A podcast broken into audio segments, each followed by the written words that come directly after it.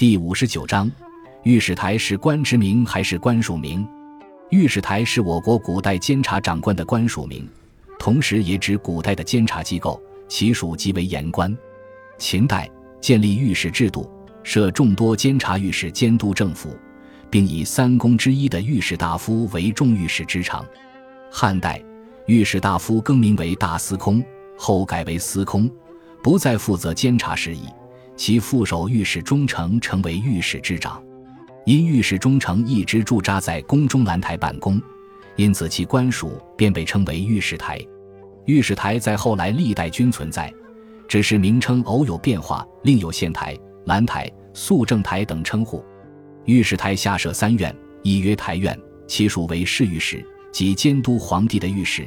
御史中丞初时便是专门驻扎在皇宫里监督皇帝的官员。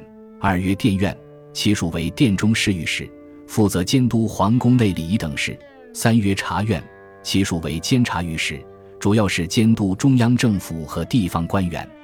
总体而言，御史台设立的主要目的是监督百官，即为天子耳目。御史的品阶一般都不高，多由具清望之人担任，往往不怕得罪官员，越得罪人，名声越大。派往地方的监察官员往往都是由御史台派出，但历代都经常发生监察官员到了地方之后取代原来的地方长官，成为事实上的地方长官的事情。